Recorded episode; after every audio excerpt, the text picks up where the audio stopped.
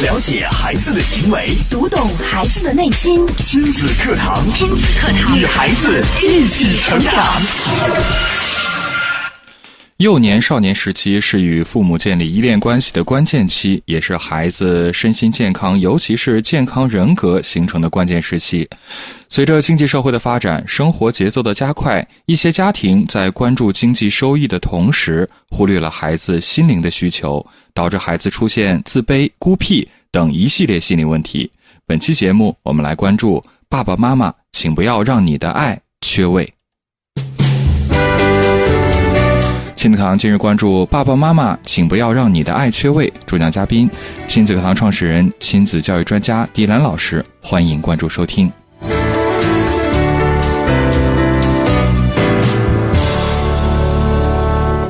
我是袁明阳，我是吴化。来，有请迪兰老师。迪兰老师，你好。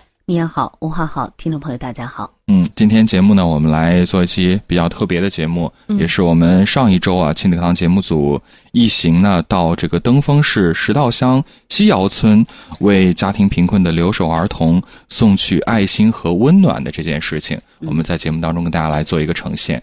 是的，呃，上一周呢，我应该说是亲子课堂节目组呃一起来到了这个村。然后我们对相应的一些就是家庭的留守孩子啊，我们进行了一个应该说是一个心理的干预。嗯，在这个过程当中呢，节目组呢，包括我们的记者依然啊，都在现场，包括子然，我们都在现场呢，整个参与了这个过程哈。嗯。那么在跟两个孩子，一个是妞妞，一个是小慧，呃，沟通和接触的过程当中，呃，应该说能够深刻的体会到，孩子们在远离了父母的怀抱。在缺乏父母之爱这样一个成长过程当中，他们心理方面的这种迫切的需求，呃，往往呢，我们说这个留守儿童由于长时间的离开父母啊，特别是一些目前的一些监护人，由于年龄比较大，往往这些孩子都是跟随奶奶呀或者亲戚啊啊在一起生活，那么跟父母之间的这种链接和依恋关系哈，就会受到一些。呃，人为的一些损害，对，因为毕竟我们看到一些年龄大的老人呢，他们在行动方面呢也不太便利，嗯，同时呢，可能更关注的是孩子的衣食住行，是，而忽略了孩子在心理方面的需求，所以应该说，在与人交往的时候，这些孩子多多少少的都表现出来了一些抗拒，还有一些呃，在心理方面存在的一些潜在的一些影响，嗯，呃，我想呢，我们的记者在跟随采访和。呃，参与的过程当中都会有很深刻的一些体会，所以今天呢，我也邀请依然来走进咱们的亲子课堂，把我们呃前去采访和干预心理干预的一些现场的情况，能给大家一个呈现。嗯，好，也欢迎依然做客。大家好，是依然。我说一下当时我们在采访过程中我的感受。刚才迪兰老师提到了，呃，跟这样的留守儿童第一次接触的时候，你会觉得他。不太善于跟别人交流。我们上午先到了妞妞家，妞妞呢是五岁，呃，长期是跟父母见不到面的，父母一年只能回家一次。就从孩子出生到五岁，呃，基本上是很少跟奶奶生活在一起。嗯，对，爸爸妈妈呢是在外打工，一年只能回来看妞妞一次。哦，是这样的情况。其实好像这样的家庭在农村特别常见，对，很常见。嗯，我们刚开始接触到妞妞的时候。他一直不讲话，嗯。嗯，对你是比较抗拒的，呃，你跟他打招呼啊，他是不说话的，嗯，呃，身体呢是一直向后撤，嗯，有点躲着你的感觉，害怕，对，嗯。嗯，我们当时迪兰老师很耐心的跟他打招呼，很热情，然后我们把我们给他带的礼物也拿给他，面部的表情还是比较僵硬的。就是挺拘谨，可能拘谨。对孩子这么多年来与人打交道的机会也不多，一直跟着奶奶相依为命。对，嗯，当时说实话，我作为一个记者，我觉得今天的这个采访可能会遇到点问题，嗯，觉得很不顺利。嗯嗯，但是呢，当我我们当时一直就是很努力的跟他沟通，迪兰老师非常的耐心。嗯嗯，经过了一段时间之后。妞妞的一个很小的动作，嗯，让我觉得哇，当时说实话有吓到我。他突然跑出去了，嗯，跑出我们采访的那个屋子了，嗯。然后我说这是什么？这是这是不要采访了吗？嗯。然后他很高兴的又回来了，嗯，拿了一个他自己的一个小朋友都有一个贴画的那个集贴画集，自己收集了很多很多的贴画，嗯然后拿过来，跟迪兰老师坐在一起，开始分享他的生活。嗯然后呢，展示给他看，这是他喜欢的东西啊！我当时那个心里面哇，又又放下了。我觉得，嗯，接下来今天的这个后面应该是可以交流的，因为刚开始我是很紧张的，因为他们是带着任务的，包括依然自然哈，冉冉组合呢，他们是带着任务过去。一个是我来作为这个心理咨询师，嗯呃，对于孩子的这个留守儿童的心理啊，进行相应的一些参与哈、嗯干预。那么依然呢是负责现场的这个，应该说是现场的记录，对。另外自然是负责现场的录像啊，拍摄因为我嗯。们要呃收集这些资料来做好下一步、进一步我们怎么样去帮助到心理儿童，就这个留守儿童他们的心理健康，呃，帮助到他们能够就是呃相对来说更好的跟父母之间进行沟通。所以呢，当依然嗯。看到这个我们整个心理干预进行的过程当中有一些不顺利的时候，他很他很担心，因为这样的工作他完不成。嗯，原本以为这个妞妞的这种抗拒会致使可能这是一次失败的采访，心里是有这个担忧的。对，因为我觉得后面的前期的沟通是相对而言比较困难的嗯啊、比较困难，因为孩子一直不说话，对，嗯，但是他做了这样的一个行为之后，我现在心就是当时的心就放下了，我觉得后面应该会很好，好很多。没想到真的是这样，然后跟迪兰老师一起做手工，嗯。嗯、迪兰老师唱歌给他听，嗯，然后两个人就越来越近，越来越近。但是当迪兰老师提到妈妈的这个时候，嗯。孩子整个人又冷掉了，又整个呆掉了，又回到了之前我们第一次见到他的状态。嗯，其实有一个细节哈，是，因为依然呢是在我身后哈，因为我是坐在啊小板凳上、嗯。跟孩子面对面，然后呢跟孩子沟通交流的时候呢，就像依然刚才介绍了，前期不吭声，紧紧的闭着嘴巴，然后慢慢的这个孩子脸上就笑，开始笑了啊，嗯。长得很漂亮，这小妞妞啊，很温柔，虽然她的口音里带着很浓重的。方言、嗯。有的时候我们是搞不明白对。啊，说的这很努力个方言地去听。啊，努力的去听，声嗯非常小。就是我应该依然有发现，就是在我们和这些留守儿童交流的过程当中，他们在表达自己心理和思想的时候，语言方面都不是很流畅。对，嗯。啊，他是不是很直接的表达出来？而嗯。而且是声音很小很小，很微弱，非常嗯微弱。嗯那么当他微弱的时候呢，往往他的这个身边的大娘啊、奶奶啊，嗯。都会大声的对他们说嗯，啊声音大点儿，啊，对，啊会会会督促他们对啊。嗯。然后有一个细节，刚才依然也谈到了，就是当我提到妈妈的时候，嗯。这个孩子立即脸上就会僵硬起来，嗯。而且发现这个妞妞虽然她只有五岁哈，她的脸就开始红起来，对嗯，就明显的感到他在有一种情绪在涌动，嗯紧紧的咬着牙，嘴抿得非常紧，非常紧，身上也会僵硬。无论你提什么样就妈妈有关妈妈情况，绝不回答。对哦啊，因为我当时有一个问题是哈，我在问我说，呃，你知道妈妈叫什么吗？嗯嗯点点头，知道。我说你能告诉我妈妈名字吗？不发一声是。啊，不发一言。迪兰老师其实有意的还是想要引导他，然后对迪兰老师说：“啊、我告诉你我的妈妈叫什么名字，你能告诉我你的妈妈叫什么吗？”嗯迪兰老师说出来自己妈妈的名字，但是孩子还是不讲话。其实我们是想通过他的讲述里面，可以感受出他对妈妈的感觉。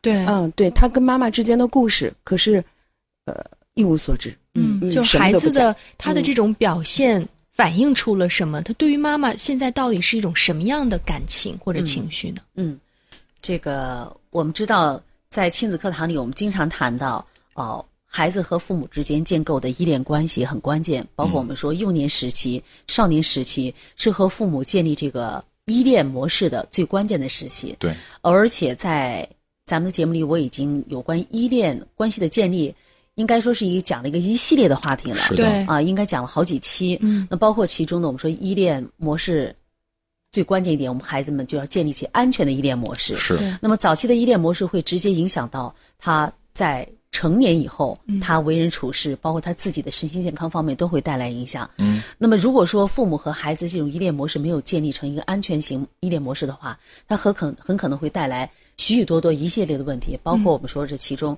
呃，回避型的依恋关系啊混乱型的依恋关系，包括矛盾型的依恋关系，嗯啊这三种依恋关系呢建立都会给一个孩子到成年人之后，嗯他会带来千丝万缕的一些影响。是而安全型的依恋模式，就比如说在他的幼年时期、少年时幼年，我们说不说少年了，但他幼年时期能得到父母的这种啊、这个关爱的话，浓浓的爱的话，这样的孩子他会表现得很自信。但是像刚才依然所谈到的，我们说到这个妞妞，嗯，他已经表现得很内向，对，而且不善言辞，不愿与人交流和沟通，嗯，呃，已经向内关闭自己的心灵，特别是提到妈妈的时候，由此可见，妈妈在她内心当中，大家可以体会，嗯。往往我们对一个事情，如果说他体会是强烈的时候，我们反应强烈，还是体会不强烈，我们反应强烈呢？那肯定是强烈的时候反应肯定是强强烈。嗯那么对于妈妈的时候，我们说每一个孩子，他天生的对妈妈都是有依恋的对，关系，依恋的这种情感的。是他对妈妈的爱是天生的。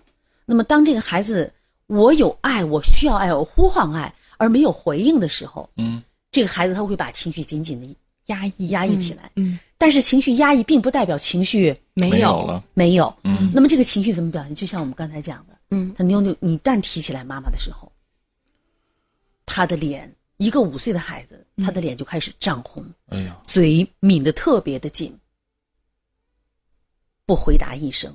你可以跟他交流他的生活啊，你跟他做游戏，跟他做手工，聊什么都行，就是不能提到妈妈提妈妈这个字眼，嗯呃，包括这样的孩子，从刚开始，因为我们知道，像咱们身边的许多孩子啊，你跟他打招呼，他会很礼貌的给你回应。因为五六岁的孩子会问问阿姨好了啊，是玩什么东西的时候，他会跟你说，我告诉你这是什么，嗯他会主动跟你交流。这是一个五六孩五六岁孩子呃，我们觉得很常见，就是很正常的一个行为，对对，很正常的一个状态，但是这个妞妞呢，嗯，基本上他是拒绝，对，非跟我常被动，无关。嗯哦包括我们已经，我们很注意，包括比如说在房间里边、嗯没有没有其他人，嗯，呃，刚开始呢，还奶奶还在旁边来回，比如家里有客人呢，我们来交流，这个孩子都会跟人交流，嗯。但是我们已经这个营造了一个非常的相对安全的这样一个环境，是。包括他的小妹妹啊，嗯奶奶抱着他的一个小妹妹啊、对。在身边，门也开着，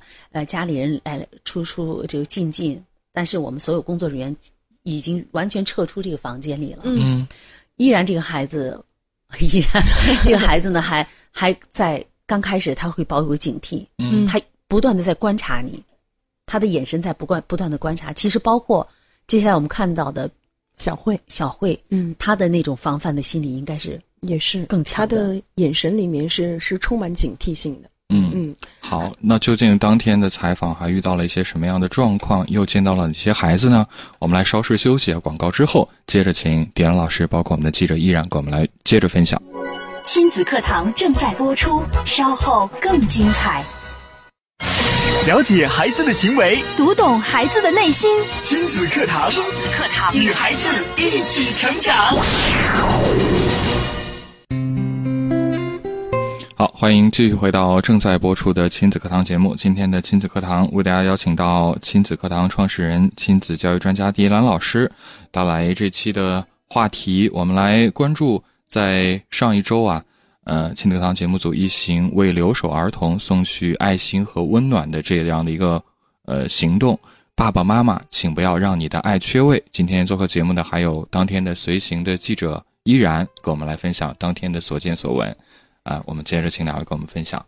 嗯我们当时在见妞妞的时候，就是刚才我们提到那个细节，嗯我们在刚前期在进行采访的时候，突然之间他就出去了。就是正在交谈中吗？还呃，是是迪兰老师在跟他交流的过程当中，嗯他一直是不讲话的，嗯不讲话，然后呃就看着你，很呆呆的看着你，很冷冷的眼神看着你，就是那样，然后突然转身就走了。嗯然后我当时觉得这是不接受采访了，是不想进行下去。就是按照我们正常跟人交往的这种状态，就是嗯。突然有个人你正在跟他讲话，他一直在听没没发言，突然站起来扭脸就走走了，就我们会觉得这肯定是聊崩了。对，像之前说呢，不接受采访，可能对于一个成人来说，是我拒绝采访了；对。对于孩子来说，就是我懒得搭理你，我不不想搭理你了。嗯。啊，或者你讲的我不感兴趣，反正是我我我不爱听，我不要听。是他当时就跑出我们当时采访的那个屋子，嗯，我觉得今天可能是要结束了，提前要收工回家了。当时随行的同事们、记者们应该都很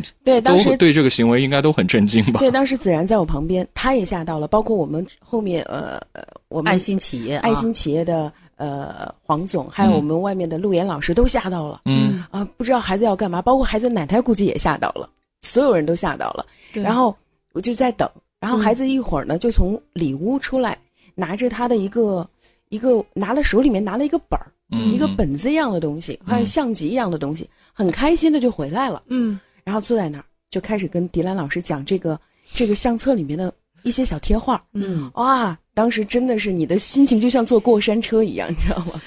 起伏不定啊。但是这个孩子他用一种方式来表达对你的接纳，是。嗯啊，这个孩子其实他跑出去了三次，哦。第一次拿的是他的贴画，是。啊，他这个这本儿里边的各种各样的小美女、小公主的贴画啊，嗯。拿回来之后，第二回跑出去的是什么呢？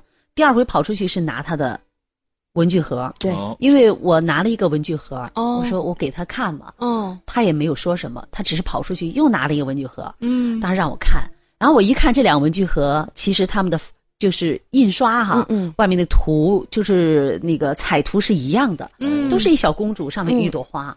啊，第三次跑出去是把他的书包拿来让我看的，对，就是他在向我展示他的生活。对啊，因为我们爱心企业像那个普康的黄总也带了，啊，我们爱心企业就给孩子给妞妞带了准备的礼品，包括书包啊，嗯啊，包括这个学习用具啊，还有一些运动方面的用用具啊。嗯，这个孩子就告诉我，你看我也有，跟这很很像的啊。嗯我们两个一起把他那个有些笔我也不太清楚是怎么用，对，然后他就给我展展示示怎么样 拧上去，怎么样穿插起来。嗯，包括在游戏当中，嗯。我拉着妞妞的手，我们一起唱唱啊，对唱歌啊，然后说你会不会跳舞啊？然后就是他整个人是放松下来的，嗯、然后最主要的是面部表情不一样了。之前是看你的眼神很直，呆呆的，而且很冷嗯，嗯、就是好像你说什么跟他没有什么太大关系。对，嗯之后他你觉得他投入到你，被你感染到了，投入到你所说的内容当中，还有就是他会跟你很积极的互动起来，嗯，这个是他内心的情感上的一种变化。对，已经开始接纳你，并且向你示好、友好的状态，友好很友好啊。他会看着你抿着嘴笑，嗯然后跟你一起做一些游戏的时候，他就忍不住的嗯。想跟你亲近了。嗯。但即使是这样，当你拥抱他的时候，依然发现了一个小细节。嗯。嗯。他是身体是非常硬的，就是我们一般拥抱的话，你就是会迎合一对下，对，但是他还是呆呆的站在那儿。但是他可以，你可以去拥抱他，哦。但是他的迎合度是不够的。嗯，还有一个细节就是他的手，他其实对他的手，其实，呃，他的手其实他内心你可以感觉到他很纠结，他很想去拥抱你，嗯。但是呢，他又就是不知道该怎么，他是想去，但是又不敢去，嗯。就是那个手是想打开又不打开，就是一直在攥着。嗯。就你可以从他的行为里面感受到他内心是很纠结，他很想接受这个东西，但是好像又有什么东西阻碍着他。因为在这个过程当中，我内心还是挺有触动的哈。嗯。因为一个孩子，你作为母性来说哈，我也是一个母亲啊，嗯。就是有一种很想把孩子揽入怀中的一种体会。嗯但是这个孩子身上浑身的这种僵直感，你能体会到他甚至有一点点的颤抖。哦呃，这样的孩子呢，父母成年累月的不回家来探望，就是一年当中只能在春节的时候回去。嗯，那么这个孩子他已经淡漠了被拥抱的感觉了，啊，就生活当中，比如说他的奶奶，奶奶抱着她的小妹妹，那个小妹大概也有两岁啊，对，那也就无暇再去管她，因为对于一个两岁的孩子来说，五岁的姐姐就已经是大孩子了，是。所以奶奶呢本身呢也没有受过什么教育，嗯，作为农村的一个家庭妇女来说，可能更多关注的是这个孩子的，你吃饱了啊，吃饱了就可以了，嗯。其他方面很少去关注。当然，这家人很质朴啊，嗯。说啊，特别感谢啊，社会各界对他们的这个关注啊、嗯。但是我们毋庸置疑，我们必须要看到，呃，这些孩子在心理方面的需求没有被人更多的关注。呃，我们知道孩爱孩子，这是父母们一种天生的秉性。从一般的角度上来说吧，嗯啊，这个连动物都说，我们知道小动物也都知道爱自己的这个小后代嗯啊。那么做父母来说，没有不爱孩子的，但是我们看到，由于认知的不同，特别是我们说在一些地方哈，有一些由于这个家庭的经济方面的原因，使一些妈妈们并没有意识到在幼儿时期陪伴的重要性，就是这些孩子的对于情感心理方面的需要的这种缺失，可能会导致他们一些许多的一系列的行为问题的出现，嗯。包括这孩子没有自信呢、嗯。自卑啊，对。啊，不善于与人交流啊，那么这都是幼年时期的。再大一点，可能会出现一些更过激的一些行为模式了。啊，有一些为什么这个到了青春期就会打架、酗酒啊、吸毒这一系列的问题，可能都会，它其实千丝万缕的都会和早期母爱的缺失是有着直接关系的。嗯当然了，在后期我们这种交往当中，啊、有有有朋友就提议说，能不能啊让孩子能够呃对着镜头说啊爸爸妈妈，我是爱你们的，啊，你们在外比如在外工作，但是我依然是爱你们的。是其实这种呢，我从来没有觉得我我就是说我们一次的心理干预能达到这种情况，对，嗯能达到这样的效果。无论多少次的心理干预，都很难达到这样的效果。嗯因为对于孩子们来说，他们对于爸爸妈妈的这种依恋，这种依恋是深层次的，嗯而不是说我们外在的这种心理的干预啊，让他就会能够马上表现出来我对父母的这种豁达的理解，这个就是不是很现实的。是的，当时我对这些孩子的这种体会就是，不愿意说，就不说了。是的，因为我们必须要去理解孩子们内心对于爱的渴望和呼唤，嗯，而这种爱的渴望和呼唤没有得到回应的痛苦，他只能埋在心里边。母亲的位置永远没有人能够替代，更何况父母双方一年当中只有一次的时间，嗯，会去看望孩子。嗯，所以对于这样的，对于这些父母来说，当然了是需要我们亲子课堂的理念的普及。呃，这是非常遗憾的一点。嗯，作为我们社会心理学工心理工作者，特别我们作为新闻媒体来说，我们有责任有义务去参与到其中，去关爱到这些孩子。但是我们一直在呼吁，关爱留守儿童他们的健康，嗯，不单单只是物质上的，是的，对心理上的关注远大于对物质上的关注。嗯而物质上的关、心理上的关注，我们除了在心理干预，能够更多的跟孩子进行交流，让孩子体会到原来是有人在关心他们的啊。那同时，我们更多的是应该去做留守儿童父母们这方面的工作。是的。好，那刚才我们的记者依然还有迪兰老师为我们讲述了他们所遇到的第一个孩子五岁的妞妞。呃，我很好奇，就是呃，从我们见到妞妞到最后跟她分别，在这个过程当中，妞妞都没有提她的妈妈吗？就这个话题就对我们其实试了好多次，嗯希望他能够透过镜头跟妈妈说几句话，说一下他内心的想念或者是委屈，哪怕埋怨都好。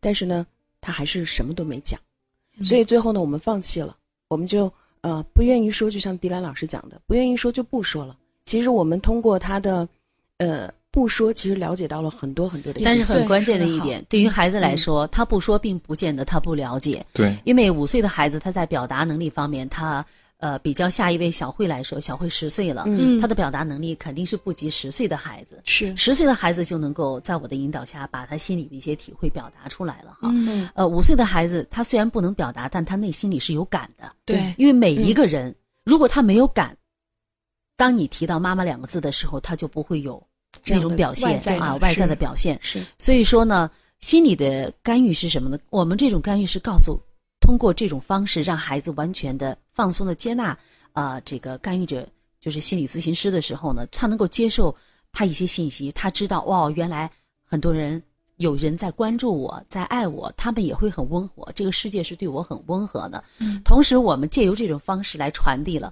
爸爸妈妈对他，嗯，我们在现场我已经给妞妞已经传递了，爸爸妈妈是爱他们的，是的，其实真正的存在，孩子是要有这个信息给他的。嗯因为爸爸妈妈走了之后，这个孩子不知道嗯他会有一种什么体验呢？第一个就感觉我被抛弃了，对，爸爸妈妈啊，不要为什么爸爸妈妈这么长时间不理我？嗯他们是抛弃了，没有人会告诉他。嗯，奶奶不会给他说这些，是因为奶奶的我们必须要嗯认识这种客观的事实就是这样，他不可能去体会到这一点，理解到这一点，因为他更关注是这个孩子物质方面得到保证就可以了。所以我们心理的干预就是通过我们与孩子的这种沟通和交流，在他心里架起一个小桥梁来，嗯种下一颗心锚来。世界是温暖的，爸爸妈妈是爱他们的，但是世界也是什么呢？社会也是什么样的？就是可能由于方方面面的原因，爸爸妈妈不可能陪伴你。嗯那么爸爸妈妈呢，在外面的工作是为了让妞妞有更好的生活。那么我们需要有一个第三方的声音来告诉他，这样的让孩子在内心当中他会有一个缓和，而不是说这个世界永远是对他关闭这个声音，他永远不知道为什么我的父母离开了我。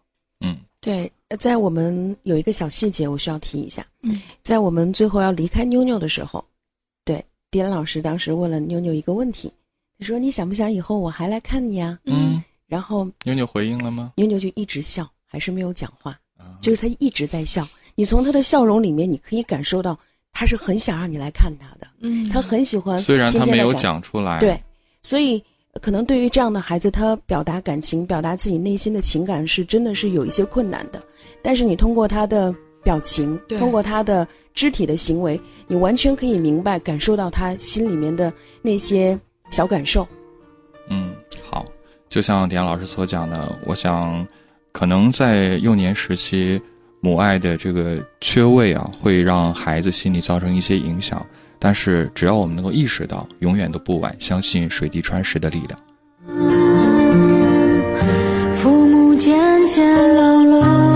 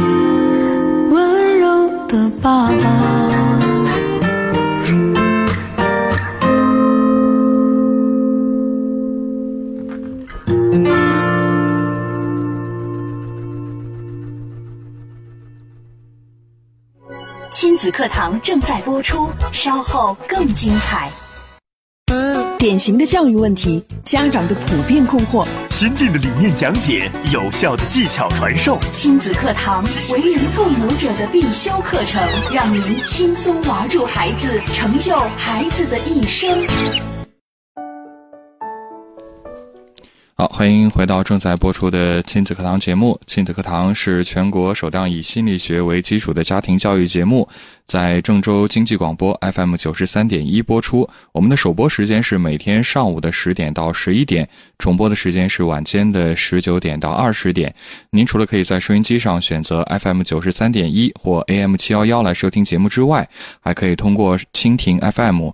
找到九三一郑州经济广播来通过手机在线收听，错过在线播出的时段，您还可以下载蜻蜓 FM 或喜马拉雅 FM 客户端，搜索“亲子课堂”，找到我们节目往期的精彩录音，随时随地的进行回听和学习。嗯，如果说您想每天看到亲子课堂的节目预告帖，参与进节目的互动当中，您也可以通过微信的方式啊，来关注亲子课堂的官方微信“亲子百科”。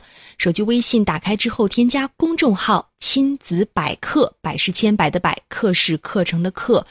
呃，除此之外呢，您也可以通过新浪微博的方式来关注迪兰路言亲子课堂，在今日的话题帖后跟帖留言。嗯，今天的亲子课堂，为大家邀请到的是亲子课堂创始人、亲子教育专家迪兰老师带来的话题：爸爸妈妈，请不要让你的爱缺位。我们在上个周末啊。这个节目组一行来到登封市石道乡石窑村，为家庭困难的留守儿童送去爱心与温暖，并且做了心理干预。今天节目还邀请到了当天在现场随行的记者依然呀，跟我们来分享这一路的见闻。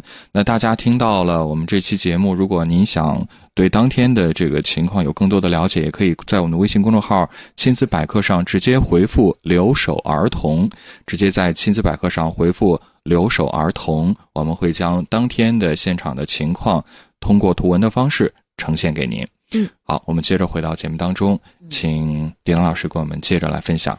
是刚才呢，依然可能更多的来针对妞妞啊，我们来呃进行沟通交流的时候表现的状态，跟大家进行了分享。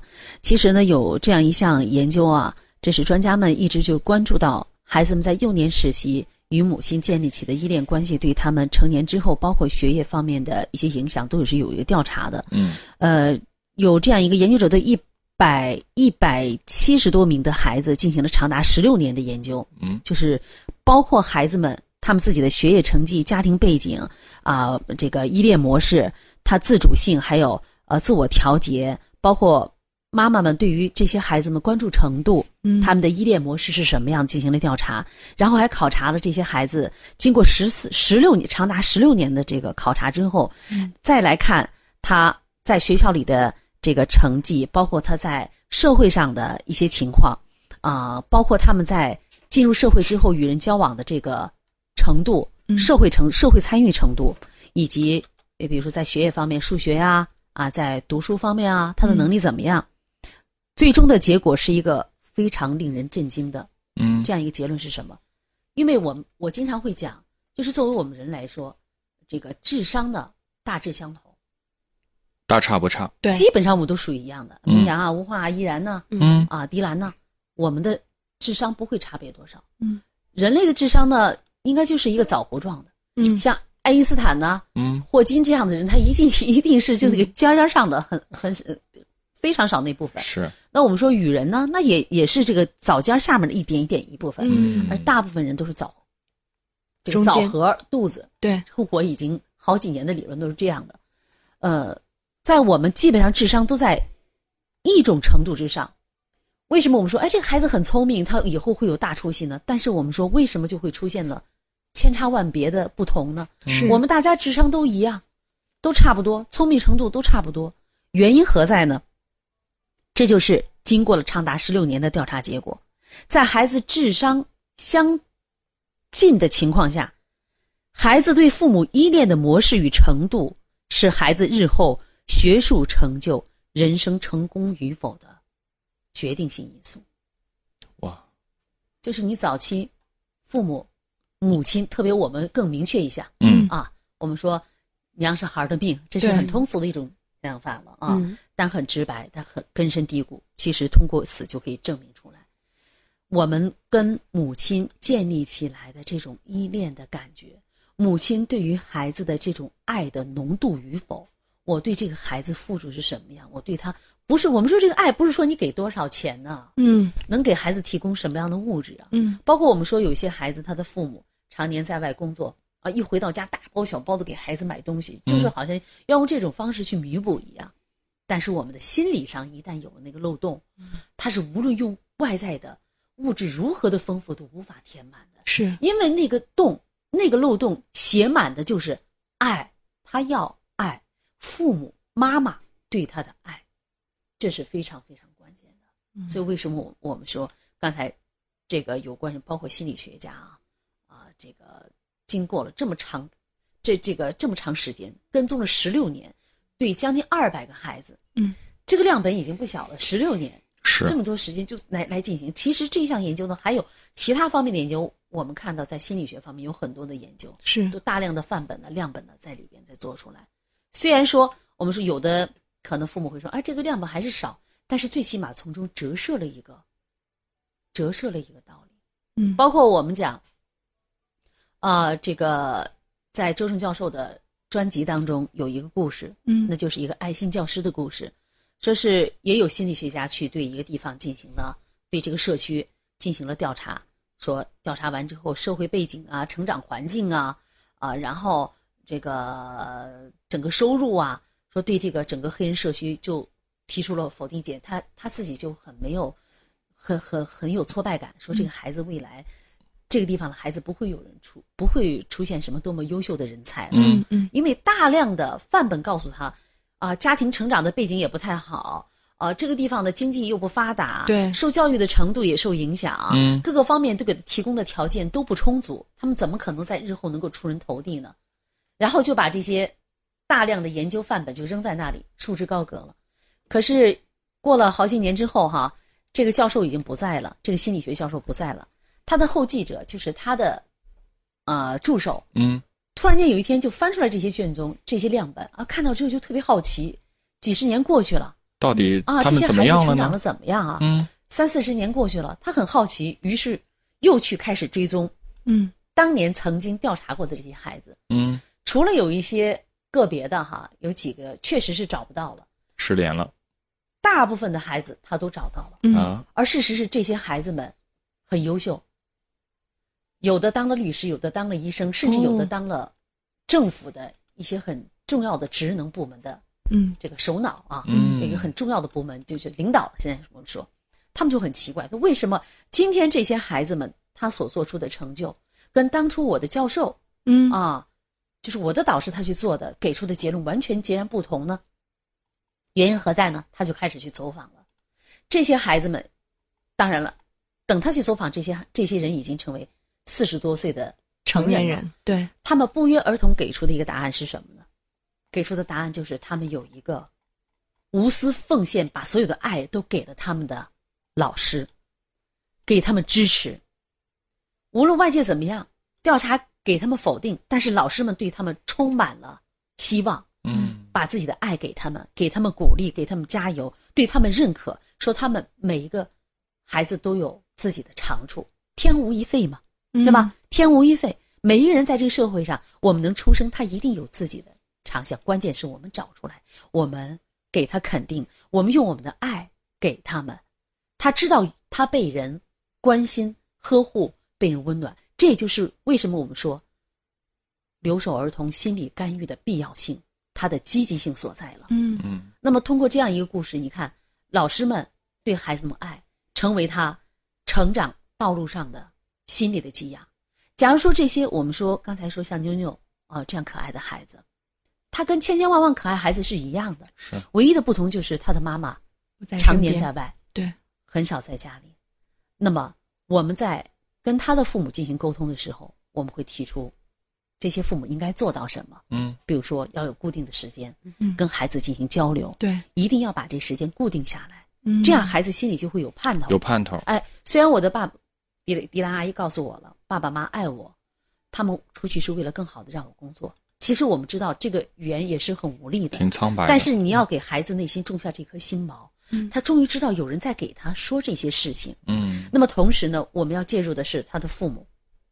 那么父母你要固定起来时间，这包括在当天嗯小慧的沟通当中，嗯那么这样的孩子他就会觉得，我是有人在关注我的，我不是一个孤立的人，我不是一个我在向外发出我的爱的需求的这种信息的时候没有回应。嗯当一个人一直被一直在向外发发出他的需求而没有回应的时候，嗯，第一次没有回应，第二次没有回应，一直没有回应，开车需要学习，需要学习。那教育孩子呢？任何事情都需要技术，而最需要技术的事情就是教育子女。孩子肯定比电脑、汽车更复杂、更精密，而重要的是它更珍贵。假如我们一生只能拥有一项本领的话，必定首选家庭教育。教育孩子，你是合格父母吗？亲子课堂，为人父母者的必修课程，让您轻松玩转孩子，成就孩子的一生。成就孩子的一生。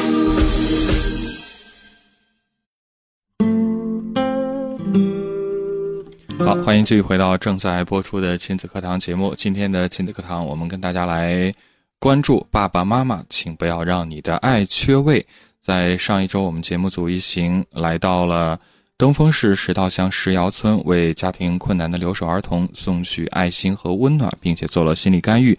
大家想对此次活动有更多的了解，也可以关注我们的微信公众号“亲子百科”，亲子百科，千百的百，课堂的课，回复“留守儿童”给我们，回复“留守儿童”这四个字，就可以看到当天的我们整个行程的图文的介绍了。嗯好，我们接着请依然给我们来讲一讲那天除了妞妞，我们还有呃采访到一位叫小慧的嗯，女孩儿是吗？对，在下午的时候，我们是采访到了我们第二个当天的第二个留守儿童，名字叫小慧，年龄呢是十岁，她的父母也是常年在外打工，她跟他的大娘生活在一起，嗯。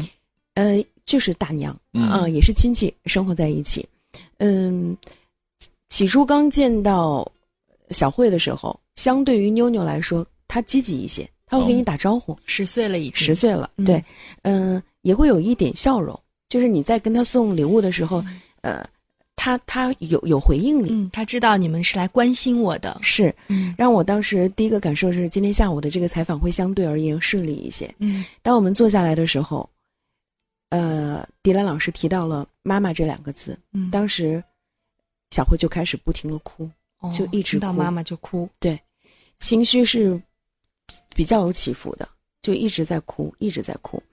嗯，其实整个的采访过程中，我们持续了很长时间的整个贯穿整个的采访中，他一直都是在哭的，嗯时有时没有，时有时没有。因为迪兰老师会反反复复很耐心的去安慰他，疏导他的心理啊。嗯，当迪兰老师提到一个问题的时候，说，呃，你理解妈妈为什么不能陪在你身边吗？他第一个反应点头，嗯非常理解，知道为什么。嗯，但是呢，你从他的眼泪里面，你又可以感觉到他的委屈。委屈，对，他真的是很希望妈妈能陪在他身边，嗯。但是呢，呃，他这种嗯客观他是理解的，嗯。但是在情感层面他又很需求的，嗯。所以你可以感受到他他非常纠结，矛盾，对，嗯。情绪心情很复杂，嗯、他自己可能都不知道自己怎么去疏导这样的这样的情绪，嗯，对，可能他就就用哭嘛，对。对，来表达。那整个过程当中，他说了些什么呢？嗯、也是没有说太多，嗯嗯，但是呢，我们给他妈妈打了个电话，是小慧呢，嗯。她应该是因为十岁的孩子，她已经有很强的理解能力了，包括对这件事情。小慧和呃妞妞的情况不同的之处在于，妞妞呢妈妈离开她比较早，嗯。而且妞妞的年龄很小，就是在幼年时期，应该说这个她才五岁，而小慧呢，她妈妈离开一两年的时间了。哦，那么在这个过程当中呢，她会有很矛盾的情绪在其中，包括在我跟小慧进行沟通和交流有关妈妈为什么出去的这个呃这个事情上啊，她也表示对父母的理解啊，嗯他能够理解，但是依然会抑制不住内心的这种情绪的波动。包括我问到我说这个你喜欢学校还是喜欢家？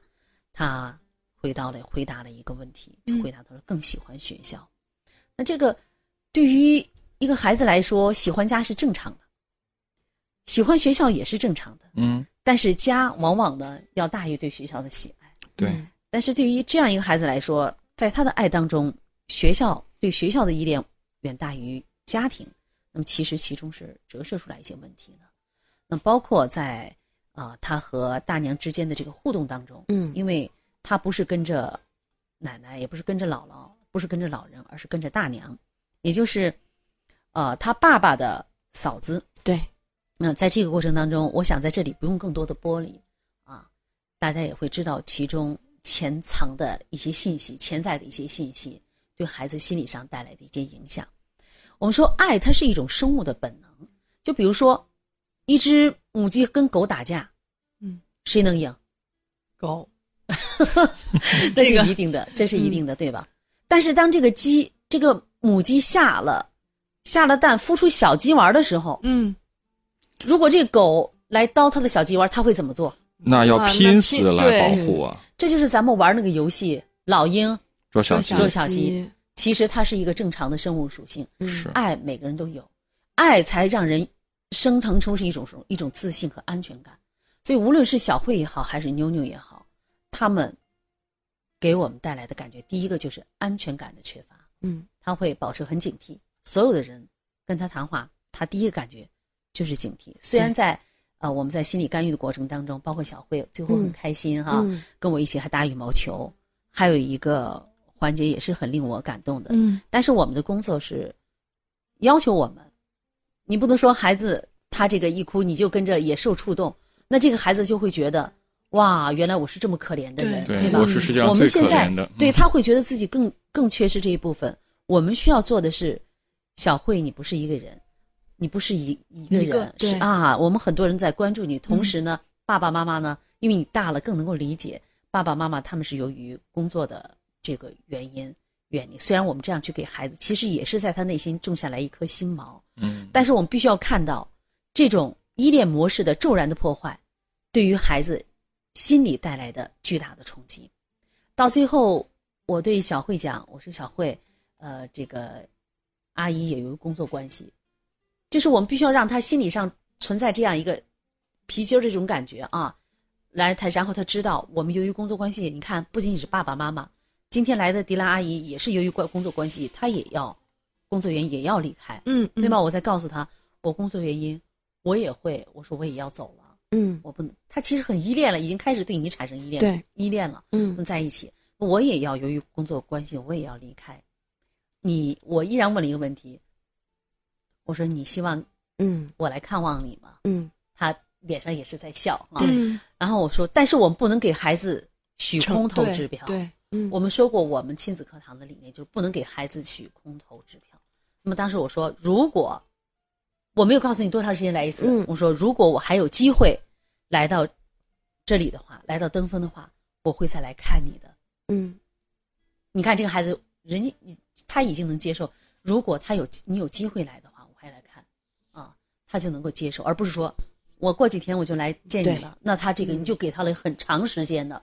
我但是由于工作关系，我无法确定，如果我还能来这里的话，我一定来看你。这个孩子他就给，啊，我会有预设我的心里的一种状态。当时他的眼圈是有点红的，这个孩子，嗯，他知道，他能够感觉到，但是他能够慢慢的承受。大家会觉得，哎呀，这会不会又一次对孩子是一个伤害？嗯你给孩子去做出这样的介入，跟他进行的沟通，你没有给他预设更多的希望，而是让他看到，哦，我们我们有很多人在做这样的事情，他就能够通过你，呃，我们参与的这个模式这种过程，他能够释放了自己的情绪和情感，因为在平常这个孩子他是没有办法去释放自己的情感的，嗯，他不会去跟别人讲我妈妈怎么样，他的大娘也不会跟他去讲这些，对。而这些孩子的情绪他是需要有一个宣泄的，我们要理解这孩子，那么包括小慧当时这种情绪的表达，我告诉小慧你是正常的，孩子，你这种情绪的表达是正常的，天下的孩子都是爱父母的，而天下的父母也是爱孩子的。那么这个时候他就知道，我的父母其实他们也是爱我的，包括现场我们跟我跟他妈妈的沟通，嗯，包括约定好的固定的打电话的电话的时间时间，嗯包括在我们心理干预结束之后，我跟他妈妈的短信的交流。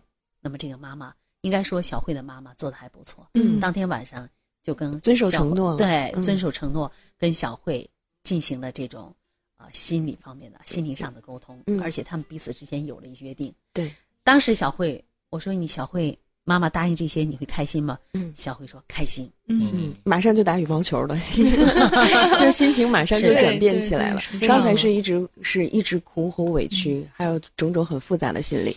当我们跟呃妈妈打完电话之后，做了一个约定，说今天晚上你妈妈会给你打电话，你们会有一个通话的时间，哇，就放松下来了。你可以感觉到很开心。嗯嗯，好，我想也像迪恩老师讲的，这不仅仅是一个开始，我们如果在之后，我们也会继续的去关注更多需要关心的这个留守儿童，在我们的能力范围内，也希望社会的爱心人士可以积极的关注到亲子课堂的这项公益的项目当中来。加入我们。嗯，您可以关注亲子百科，回复“留守儿童”，了解此次活动的更多的详情。